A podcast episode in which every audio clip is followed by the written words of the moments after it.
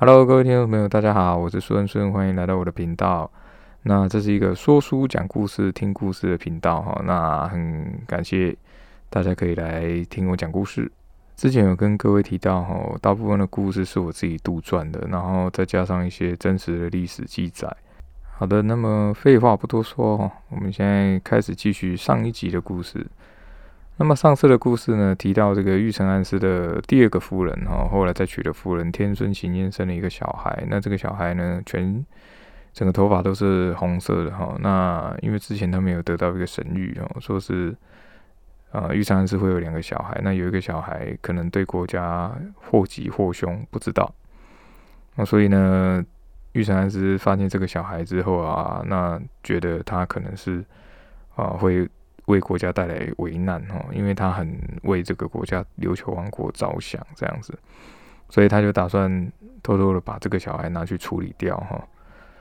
那他正要把这个小孩带出去的时候呢，就听到外面的声音忽然变得很安静，然后就有听到一个呃鼓声，而且他发现外面的一些啊侍女啊，而且这些下人啊都。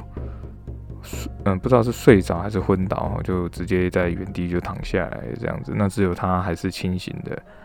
然后没多久呢，就看到前面有这个几个助女，那最前面呢拿着两个灯笼哈，那后面也跟着两个助女这样子。然后中间呢就是大助女啊，目前可以听到这个神谕的大助女，因为玉成安子一看到他就叫他哦，这叫他文德君大人哦。那文德君又被称作是文德大军哦，是琉球的助女里面地位最高的。不过我特别查了一下记录哈，在记录上面有记载的话，第一任文德大军应该是在那个上征王时期哦，他的妹妹叫英治电毛巾，被封成啊第一代的文德大军，而且他有分不同的等级哈，最。最高的当然是文德大军，然后重军这样子，大阿姆啊这样。那为了要大家方便哈，那我在这边还是称他做文德军或文德大军。据说在这个上征王时期的时候哈，正因为在这之前呢，助女的地位很高哈，那么叫做助女或巫女。那上征王的这个时期的时候呢，他们为了要削弱这个助女的权利哈。要把这些权利给回收，所以这个上中王那时候就成立了这个文德大军，好，然后呢，他把这个文德大军还有助女，把他纳进这个琉球王国的官民里面哈，然后呢，用他的宗教，因为那时候就是古早时期啊，几乎每个国家哈都会有宗教的信仰哈，比如说有巫女啊，或者是祭司这样子。那上圣王那时候要为什么要把纳纳进当做官民哦？其实是为了巩固权力。那但是呢，因为那时候助女们他们变成只是官官民了嘛，那或者是当官的一个职称嘛，所以很多助女基本上就不会仪轨了哈。仪轨就是仪式啊，比如说祭祀的仪式这样子。那后来他们就招聘一些民间的巫女啊来进行这个仪式，所以。其实他们的呃助女这个官，有点像是有名无实这样子哈。好，那我们再回到那个故事里面哈，这时候就是他就看到文德军这样走过来了嘛，然后就慢慢停在他的那个他面前，接着他就用他手上的这个树枝哈，他手上拿一个一小把的树枝，在这个玉山安师前面扫了几下哈，那他的那个胸闷的那个不痛苦。不舒服的那个感觉就消失了哈，那玉成安师就赶快就跟他答谢哈，不过也觉得很奇怪，就问他说：“哎，为什么文德军现在会来这边？”啊，因为呃，他们所在的驻女所在的岛就是与那国岛，离本岛非常非常远。那以前只能坐船嘛，如果坐船的话就要很多天，所以呢，他一定是好几天前就已经坐船出发来这里了。那文德军就没有回答，那就反而问他说。那请问暗示大人，你要怎么处理这个小孩？这样，那玉成暗示就答不出来，因为他又不能说，哦，我现在就是要把他杀掉，他不可能这样子讲嘛。那另外一个是说，文德军的语气当中，他其实都会有一种，当他在询问人的时候，你都会有一种没办法说谎的的感觉哈，你只能讲实话，这个很奇怪，所以玉成是只能说实话，但是他又很抗拒说实话哈，所以一句话就卡在那边讲不出来。那文德军就跟他讲说，这样的话你可能还没有了解这个神谕的内容是什么。那玉山是就觉得很奇怪，因为当初他明明听到就是这个小孩有可能是吉，有可能是凶哈，目前还不确定。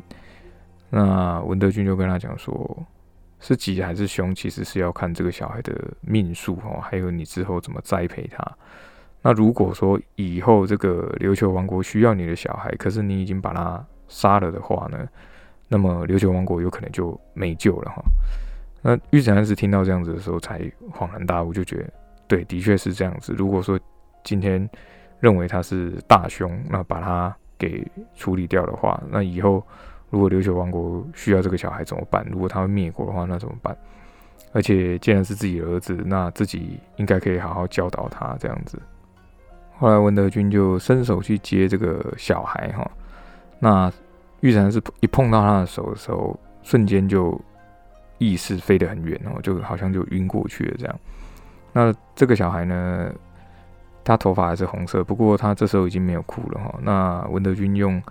这个神树上的这个叶子哈，把它拔了一个下来，那放在他身上，那他的身上的温度就开始降低哈，因为他其实刚刚温度是很高的哈。他要从一个布包里面哈拿出一些灰烬涂在这个小孩子头上，那他的头发就慢慢慢慢变成黑色了哈。接着他就带助女哈进去天孙行念的房间，那天孙行念这时候还是昏迷的哈，那文德军就取下一个叶子。啊，安在他的舌头底下，啊，慢慢慢慢，他就呼吸变得平顺了。那那一天之后呢，玉成家里的玉成府里的所有的人都忘记了这件事情哈，只知道说，哎，多了一个少爷。那这个少爷呢，被叫做玉成未来这样子。那玉成暗是跟天孙月认识，其实是在很久很久的时候哈。以前这个玉成暗司的父亲哈，也是上一任的暗司。那他也会在王宫里面练习这样子。那天孙月那时候还不是皇上，王上哈，只是那个王子这样。那天孙月在这个王宫里面就闲晃的时候，就看到这个玉成安师那时候在练练刀啊，练剑这样子，就请他的旁边的这个下人去跟他讲说，诶，他想要跟这个同年，因为那时候他们同年纪年纪差不多嘛，就说想要跟他。来练剑、练刀这样。不过玉成暗师其实就有些无言哈，因为他常在王宫里面遇到很多这种王族啊、贵族这样，然后都会要跟他来练剑啊，或者是练练刀这样比武这样子。可是没有人都是没有人是他的对手。本来他的父亲哈，玉成暗师的父亲是不想要让他在王宫里面的。不过王宫里面的这个青云上哈啊，青云上不是人名，是一个官职哈，就琉球官职里面有记录里面然后最高的位阶。那后来的青云上也被改做这个青方哈，所以呢，这个青云上就认为说啊，玉山安之其实资质不错，应该要在王宫里面接受王宫的教育，所以后来他的父亲才把他带到王宫里去。好，那那时候呢？他又不好去拒绝说啊，人家要跟他比刀啊、练剑这样子，所以他还是答应了。那这时候他其实不知道他是王子，因为他其实刚进这个王宫里没有几天，所以他们就他就没有手下留情。那之前的一些豪族啊，就是贵族这种的小孩哦，跟两三下就被他打趴了这样，或者就一下就输了这样。可他没想到这个小孩，诶，年纪跟他接近，但是，呃，刀法或剑法都差不多哦，就不上不下这样。然后后来才知道说，哦，原来这个人是王子。那之后也就变成了好朋友哈。所以一直到后来这个天顺月当上王上的时候啊，那玉成暗示就很理所当然的变成了暗示。这个已经是他小时候，他们小时候的事情了。不过玉成安师这时候回想起来的时候，发现，诶，他坐在，他正坐在啊之前那个妻子的病床旁边，这样。可是他已经想不起来为什么会在这边了。他就回想了一下，好像是碰到文德军之后忽然人就在这里，还是说，嗯，在那边的那一段记忆是梦？他其实有搞不太清楚哦。这时候的玉成安师刚当上安师哦，所以国家的事情很多。那因为年轻的时候就很多人都会，比如说为了事业啊什么的。那他的夫人重病的时候，他也没有回去哈。等他回去的时候，夫人已经去世了，所以他其实后来年纪大了之后很后悔。那这时候他又看到这个他的夫人重病在病榻上面，那他张开眼睛就有看到这个玉山师回来了哈。不过他也知道说玉山师是为了自己的国家，为了事业这样，所以应该不会在这个时候回来啊。然后就跟他讲说，呃，你。怎么可？你怎么会在这里？哦，你你应该要去皇宫里面这样。那玉成安师这时候就跟他讲说：“哦，你不用担心。”然后就他就开始自言自语，有点像自言自语这样，因为他觉得这如果是梦的话，时间应该不多，所以就赶快跟他讲说：“哦，你不用担心，小孩都很孝顺啊，那他们都过得很好啊，这样子。”那他的夫人呢？呃，名字叫雨鹤哈，所以他就叫这个雨鹤的名字。可是他的夫人。也知道说，玉成安师就是一个不会表达温柔的人哈。虽然他虽然说他心里是有温柔的，他也不想要耽误玉成安师的时间哈，就想要叫他回皇宫里面。不过他这时候已经很虚弱了。那玉成安师就还是自顾自的自己讲自己的哈，因为他不确定这个是不是梦，呃，而且呢，他有点恐惧哈，他恐惧这个文德军。真的有特殊的能力，可以让他回到他最遗憾的这个时候。好，那么刚刚有提到哈，这个玉成安师的小孩哈，叫做玉成未来哈。那王上的小孩就是王子成年的时候，跟暗师的小孩哈成年的时候啊，必须要前往与那国岛做一个仪式哈，他们会进行一个成年的仪式。只有他们有资格去与那国岛进行成年礼哦。那这个行程要坐很久很久的船。那玉成未来成年的时候呢，是这个天孙行燕他陪他一起去哈。天孙行燕也没坐过这么久的船。那玉成未来其实他就自己在画自己的东西，他很喜欢画画。可是他的画里面通常都会有一些奇怪的东西，比如说海上啊，可能就会有人啊，或者是眼睛啊之类的，也没人看得懂他在画什么。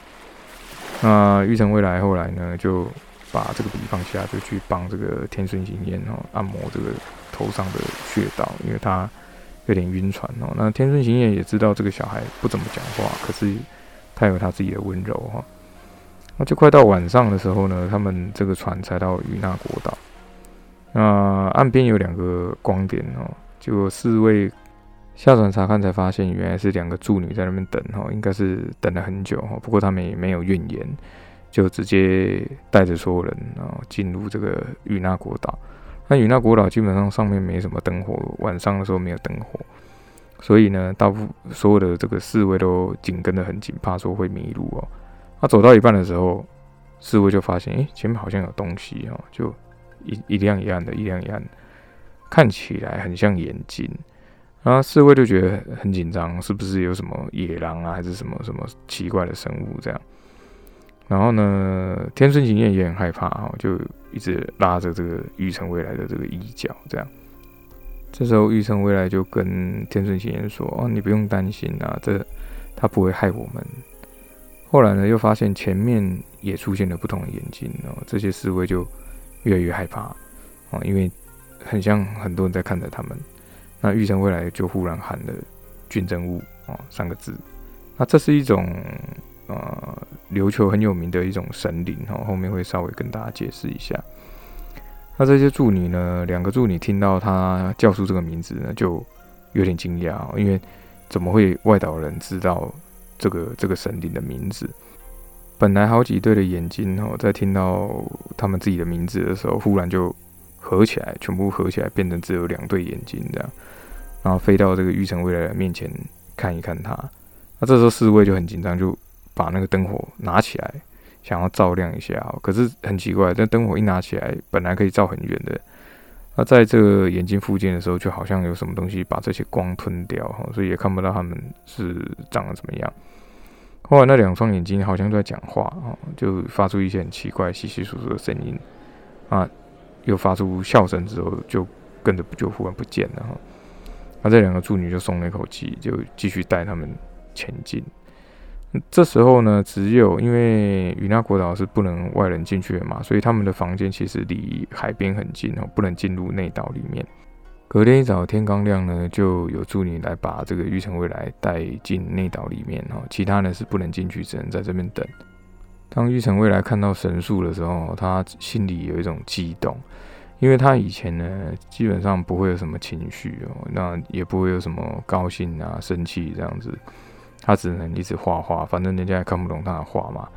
那基本上是因为他看得到某个世，就是另外一个世界的东西哦。那其他人也不理解啊，所以他也不会跟别人讲，连他的这个父母亲也不太知道。那他是被带到了这个神树前面这个平台哦，这个神树前面有个石头的平台哦，它是一个三角形的，它非常的大，是一个石石头做的这样。那文德军这时候就出现了，他就开始进行那个成年礼的仪式，然后念的一些这个咒语啊之类的，然后整个仪式大概也要好几二三十分钟。可是这时候玉成未来只是呆呆的看着那个神树哈，因为他感受到了前所未有的平静哦。从那次之后呢，玉成未来就会偷偷的啊。坐船到这个与那国岛上面那因为一般人呢，或者是船只呢，很少会停靠在与那国岛，除非是有补给品或者是特殊的，比如说像王族啊，要去这个岛上才会有船来。不过因为玉成未来他有得到这个文德军的这个手谕哦，就可以。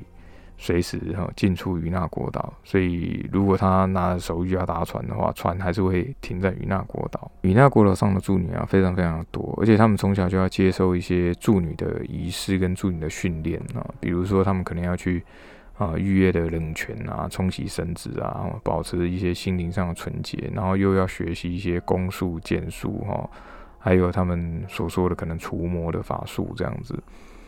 那大部分的助理基本上不会有什么太大的、太多的疑问，就觉得，诶，从小就在这里生长，就是要学这些东西啊，都不会有疑问这样。不过在这些助女里面呢，啊，后来呢，有一个助女就特别奇怪哦，她问题很多啊，比如说上课的时候就会说啊，为什么要这样做啊？为什么这个仪式是这样子啊？哈，为什么呃用这个泉水啊冲冲洗要冲九次啊，不能二十次、三十次这样哦？那可是很多人都觉得他就是一个很古怪的人，也不太想跟他讲话啊。一些上课的老助理也觉得他就是个问题儿童这样。那这位助理的名字叫心元玄哈，就心元结义的心元啊，玄就是玄妙的玄。那一般助理啊都很注重自己的仪容啊，那不过心元玄他不会注注意仪容，比如说他很热的时候，他可能就会拉一拉袖子啊之类的。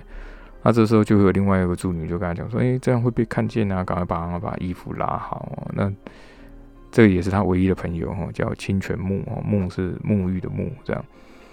那清源玄就是大拉拉的嘛，就觉得啊，反正大家都有，我们大家不是做女的嘛。我清泉木也是很无言，不过还是帮他把衣服给拉好这样。那这两个人都是嗯，在助理当中算是怪咖吧，嗯，因为清泉木就是那种。没有存在感。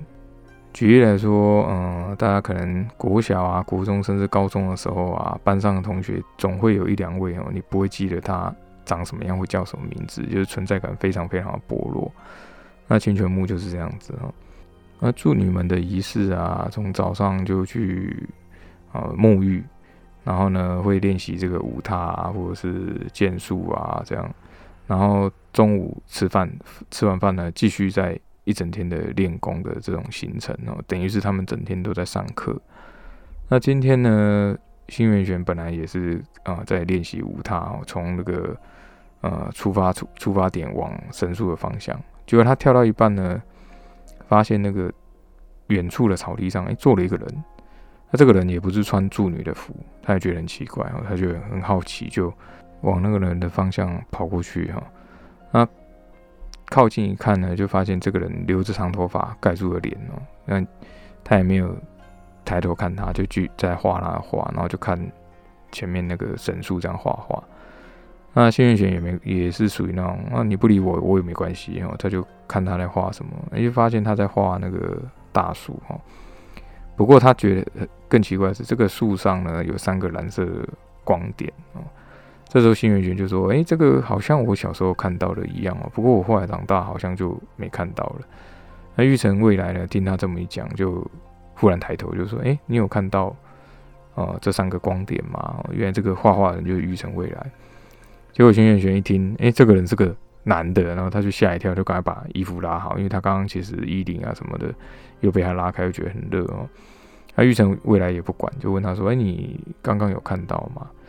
那轩辕玄就说：“哎，这个是我小时候看到的事情啊，长大的时候就比较没看到啦，我以为是做梦这样。”那玉成未来就说：“哦，原来不是只有我看到，原来你也看得到。”然后就不理他，要开始画画，他就是很古怪。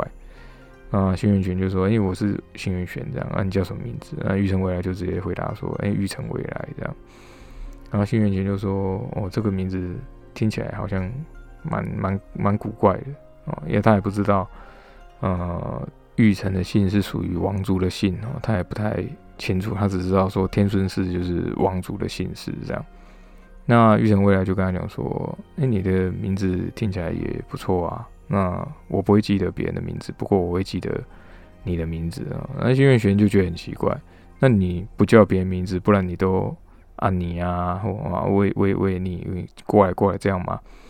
然后玉成未来听到他这么这样讲哈，他就忽然就傻笑这样。那他笑声也很奇怪，因为他很少会笑，这基本上是从来没笑过。那幸运玄就说。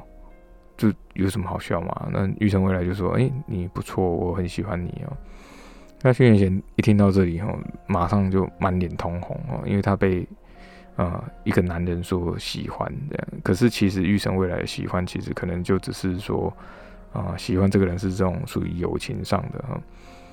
那后来呢，轩辕贤就觉得说啊，这个男的好像没什么心机这样，那就继续看他画画。那就发现呢，玉成未来的画上面都会有一些奇怪的东西哦，比如说可能看起来像小精灵，或者是像小女孩的东西这样，或者是海上面有蛇啊这种的。那轩辕觉就问他说：“那这些是什么东西？”那玉成未来就反问他说：“哎，你都看不到吗？”那新月玄就摇摇头，就说：“看不到。”然后玉成未来就跟他讲说，嗯，这些可能是有的是精灵吧，或者是有的有可能是神灵吧，他也不太清楚哈，只是说他把看到的东西就画出来。那幸运玄又觉得，嗯，真是奇怪哦。不过另外一个是说，因为他从小也被教导有有神灵这种东西，有精灵这种东西，甚至有魔物这种东西，所以他也只是觉得，嗯，是不是真的有？他其实很怀疑哦。那别人看得到。他也不觉得说有什么好奇怪的，那忽然呢，他就想到了，现在还是上课的时间，而且是啊课堂时间哈，他就赶快往那个上课的那个教室跑过去哦。可是这时候已经过了中午了，所以连午餐也没得吃啊。那他就在上课的时候肚子很饿，这样。那清泉木呢，其实就很了解他哦，也跟他很好，所以他就把他藏起来的面包偷偷拿给这个。幸运玄，那幸运玄就很开心，就是在吃东西。那吃着吃着，他就想说：“嗯，那刚刚那个男的是谁啊？他为什么可以在岛上？那他如果没东西吃怎么办？还是之后要不要留给留给他来吃？哦，那助女啊，在古琉球里面啊，其实是很特殊的存在。哈，第一个，他们也不用上缴什么税赋啊，哈，而反而哦，每年都会有得到不少的供奉。那文德君。嗯，已经快满六十哈。一一按照这个习俗啊，他在五十九岁的那一天就会啊要进行一个选拔哈，会有神谕来告诉他说下一任的文德君是谁。那他就会把所有的知识呢交给这个下一任的这个文德君。不过文德君他这时候有些感慨哈，因为他从年轻的时候就一直当文德君，然后一直到现在这么多年了，从来没有。思考过，比如自己的人生啊，哈，或者是自己的一些私事，哈，都是为了整个琉球王国来付出啊。那他已经快要卸任了哈。那文德军这时候其实有四个弟子哦，一个叫叶川奎啊啊，另一个叶川奈，那还有一个叫马元笔啊，最后一个叫秦月夜。他其实有四个弟子，因为他希望他四个里面有一个可以被选上做文德军哈，至少还是听自己的话嘛，有一种不希望这个职位被人家呃抢走的感觉啦。啊，他这时候呢，自己在自己的寝室里面呢，手上就拿着这三个石头，那这石头是四面的三角形的骰子哦，那每一面都有一个符印。这是他们流传下来的其中一种卜卦的方式然后。那祝女们有很多种不同的卜卦方式，这只是其中一种。那他就把这个三个石头哈丢在桌上，可是呢，上面显示出来的是没有结果。其实他只想要知道说下一任的王到底是谁，因为他就要卸任了，所以下一任的王一定是下一个文德军来选。那这一任的文德军的名字叫武陵瑶哈。他只希望呢，自己在卸任前哦，能知道谁可以当上啊未来的国王这样啊。那天孙月这时候有两个儿子，一个叫天孙公哈，公是弓箭的弓；那另外一个叫天孙河，河是河流的河。天孙公呢是二皇后生的哈，因为他先出生，所以被封作大王子。那后来呢，大皇后又生了一个叫天孙河哈。那可是呢，他基本上不太喜欢大皇后，因为大皇后是。白川氏的人嘛，那时候是因为要联姻，所以才娶了大皇后，所以其实其实没有什么感情。那在这三个这个石头的符号上面有出现一个“荒”的古文字哦，那文德军就想说会不会是荒神？不过应该不太可能，因为现在就是大家都安居乐业啊，六星王国也都很好啊，所以他也想不透哈，因为现在也没有神谕啊，只能靠自己这样卜卦。那想着想着，他就睡着了。那他在睡着的时候，他就做了一个梦。他梦到他就往神树那边走过去，然后好像听到有人在讲话。结果呢，他仔细看这个神树呢，有一半是枯掉的，那另外一半还是绿色的哦。他在神树枯掉的地方有冒出三个蓝色的光芒哦，他就觉得很奇怪，他就想要去拿这个东西。那结果忽然就出现一只手握住他的手，他就。赶快把手缩回来，可是手上就有一个焦黑的一个手掌印。后来呢，他又去看这个神树，那神树枯掉的地方又恢复原状哦。不过从树里面窜出了一个很奇怪的东西哦，很像液体，又很像啊人的东西，很像披了一个绿色的长袍这样子。那他就问他说：“哎，你是谁？”然后那个那个东西呢，就忽然。露出很奇怪的笑声，就跟他说：“我是军守魔。”然后文德军听到这个名字之后，就忽然醒了过来哦。那醒过来之后呢，他其实就蛮开心的，因为啊，根据中山事件的记载啊，军守魔是国王登位的时候啊，他才会出现哦。他是为了要祝贺这个国王啊登登基这样。啊，他们流传这个神是住在龙宫哦，只有。在国王上任的时候，军守魔才会平移在文德军身上。那文德军为什么会觉得很开心呢？有可能哈，会不会是天孙月会发生什么事情？然后，呃，新的国王继位的时候，他还是文德军，不然的话，他不会被军守魔给附身啊。他认为说，他梦到军守魔就是会被会被平移哈，平移就是附身的意思。这时候他的手上，哦，刚刚提到他做梦的时候有一个黑色烧焦的手印嘛。那他醒来的时候发现手上的手印还在，哈，可是他没有特别在意，他就拨了一片窗台上这个树枝的树叶，哦，这个树枝是神树的树枝，哈，啊，沾了一些水，那涂抹在这个烧焦的手印上面，那慢慢慢慢这个手印就不见了，哈。这时候他就走出自己的房间，往神树那边走去啊。那他看着这个好几十年的神树哦，他就默默问说：“啊，为什么会选他当文德君？”可是也没有人回答他，也没有神谕哦。那这个文德君呢，以前也是算孤儿，因为他生下他之后，母亲就死了。那后来从呃让这个乳娘来把他照顾长大。那据说他的父亲是个豪族，可是他也没看过哦，因为助女如果被选上文德君，或者是在选上文德君。之前啊，你其实是可以去啊本岛或其他的岛来寻找另一半哦，因为你还是要生小孩。如果你生下是儿子，就会被送去本岛；如果你生下是女儿哈，就会被留在这个与那国岛哦，就基本上永远不会跟自己的父亲见面。所以他也不知道说，诶，他的父亲到底是不是豪族？可是他的一举一动啊，行为举止啊，还是蛮端庄的。哦，这是只有豪族才会有那种气质啊。那后来他被选上文德军之后，他其实很怀疑哦，他觉得，嗯，到底是不是真的还是假的？后来他继任的那一天，就听到了这个声誉，他才认为说，哦，他真的是文德军。可是现在要他放下文德军这三个名字啊，他其实，嗯，应该算是不甘心，或者是说恐惧嘛，哦，这这种感觉哦，所以他有点没办法接受这样子的事实哈。不过。规定就是这样子，而且还是需要继续传承嘛。只是说他当了文德军这么久了，那忽然要让他类似退休这样子，而且这个地位也是在，也是会变成别人的，那难免会让人产生一些恐惧的心理哈。好，今天的故事呢，差不多就讲到这边啊，很快哈，一集又讲完的，嗯。很感谢大家可以聆听我说故事哈，希望你们不会觉得无聊哈。好，我是苏安顺啊，感谢你们的聆听哈，我们下一集再见。